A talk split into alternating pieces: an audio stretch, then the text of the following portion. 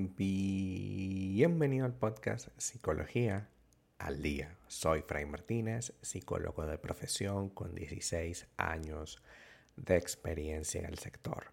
Como pudiste ver en el título de este episodio, hoy vamos a hablar un poco de algunas señales que nos dicen que pasas demasiado tiempo con tu pareja.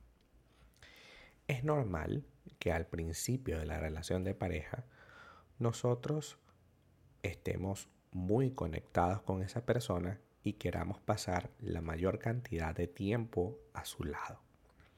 Sin embargo, cuando comienzas a notar que existen cambios drásticos, absolutos, radicales en tu vida personal, donde ya no eres tan independiente como lo eras al principio. Por un lado, pues es cierto y siempre lo he dicho acá en este podcast, no podemos pretender tener una relación de pareja sin perder, algo de nuestra libertad relacionada con eh, ser soltero, de eso no hay duda. Es natural hacerlo. Sin embargo, cuando traspasamos una línea y comenzamos a sentirnos cada vez más dependientes de esa persona, es probable que hayamos pasado demasiado tiempo a su lado y empezamos a notar que como compañero los aspectos de la vida en pareja comienzan a ser cada vez más dependientes y menos decididos. Recordemos siempre que la relación de pareja es una decisión personal, una decisión que tomamos con un fin específico que es construir un proyecto de pareja. Cuando no es una decisión, cuando tengo que hacerlo obligatoriamente, entonces ahí entramos en otro terreno que no tiene nada que ver con una relación de pareja. Entonces, ¿cuáles serían algunas de esas señales? Como ya hemos conversado, la primera de ellas sería la pérdida de independencia y autonomía. Es una de las señales más firmes que suelen manifestarse en algunas relaciones a medida que una pareja se vuelve más estrecha y más confluida, más fusionada, es natural que haya niveles de compromiso e interdependencia. Ahí no hay problema. Sin embargo, en esta fusión se torna, eh, cuando se torna excesiva, es probable que surja una sensación de pérdida de identidad propia y de autonomía. Imagina que antes en una relación tenías tu propio interés, tenías tus propias metas y actividades que te definían como persona. Sin embargo, con el tiempo, comenzaste a sacrificar todas esas aspiraciones personales en función no solo de la relación, que sería lo lógico, sino de la otra persona. Es decir, comenzaste a cambiar tu autonomía, tu forma de pensar por la otra persona, para quizás evitar un conflicto o para cualquier otra cosa que no sea algo sano. es decir, para complacer a tu pareja y adaptarte a sus exigencias. Si lo haces con esa perspectiva, evidentemente, ahí hay una interdependencia y eso no es sano. Cuando tú renuncias a tus propias decisiones, aspiraciones, dejando de lado cosas como pasatiempos, conversaciones con amigas, amigos, incluso familiares, quizás genere esa sensación de dependencia y pérdida de autonomía con tu pareja, ya que te sientes atrapado en una dinámica en la que tu vida solo gira en torno a tu pareja.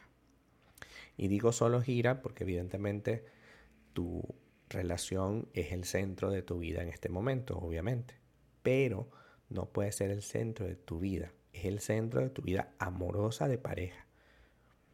Y claro, después de ti es lo más importante.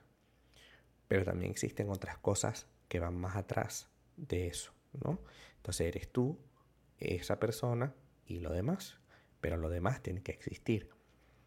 No es posible que por miedo a que tu pareja se vaya a molestar, tú recurras a simplemente, bueno, yo no le voy a decir nada, yo mejor no salgo con amigos, yo mejor no hago ninguna cosa. Porque aquí en este podcast hemos visto que de repente tú quieres mantener todo, todo el tiempo eh, lo que significaba las actividades propias de la soltería.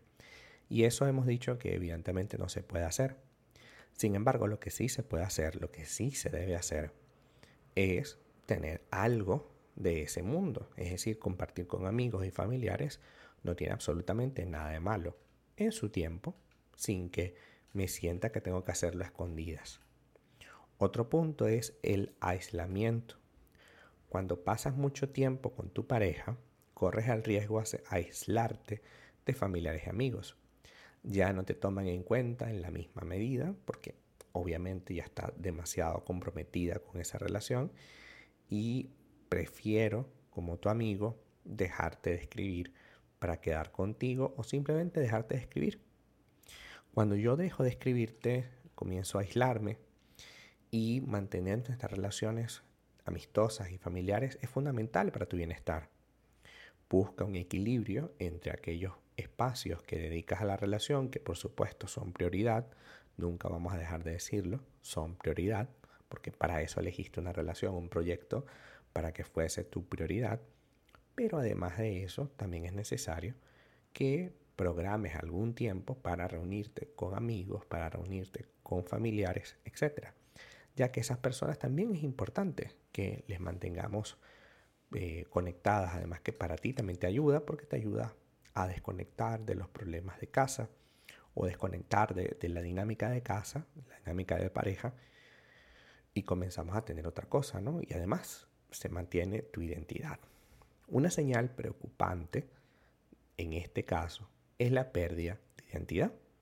Puede que te hayas dado cuenta de que dejaste de lado tus propias necesidades, intereses, pasiones, hobbies, para adaptarte por completo a lo que opina y piensa tu pareja. Es importante mantener tu esencia, reconociendo que el compromiso evidentemente hará que te quites algunas de esas actividades. Algunas señales de que perdiste tu identidad son sacrificar tus valores y creencias, si te comprometes tus valores y creencias para prevenir un conflicto o para complacer a tu pareja, es un indicio de que sacrificas tu propia identidad. Dejar de lado tus hobbies y tus intereses si ya no le dedicas tiempo a estas actividades que antes te apasionaban o abandonaste por completo tus propios intereses, tu carrera, tu profesión, tu actividad, tus hobbies, tu pasatiempo, en función de complacer a esa persona o, de, o por miedo a que esta persona pudiera reaccionar, pues es esencial que mantengas tu identidad, que entiendas que existe, tiene que haber, como en todo lo que hemos conversado hoy, un equilibrio entre tu propia esencia y lo que puedes ofrecer en la relación, ya que si no hay un equilibrio, podemos comenzar a, a ver señales súper negativas, porque esa sobreadaptación, esa dependencia lo que va a hacer es crear dependencia emocional, donde ya yo hago todo para complacer a esa persona y evito a toda costa que eh, se moleste, porque una, la molestia es indicio claro de que algo no va bien. Hasta acá nuestro episodio del día de hoy. Muchísimas gracias por quedarte aquí hasta el final.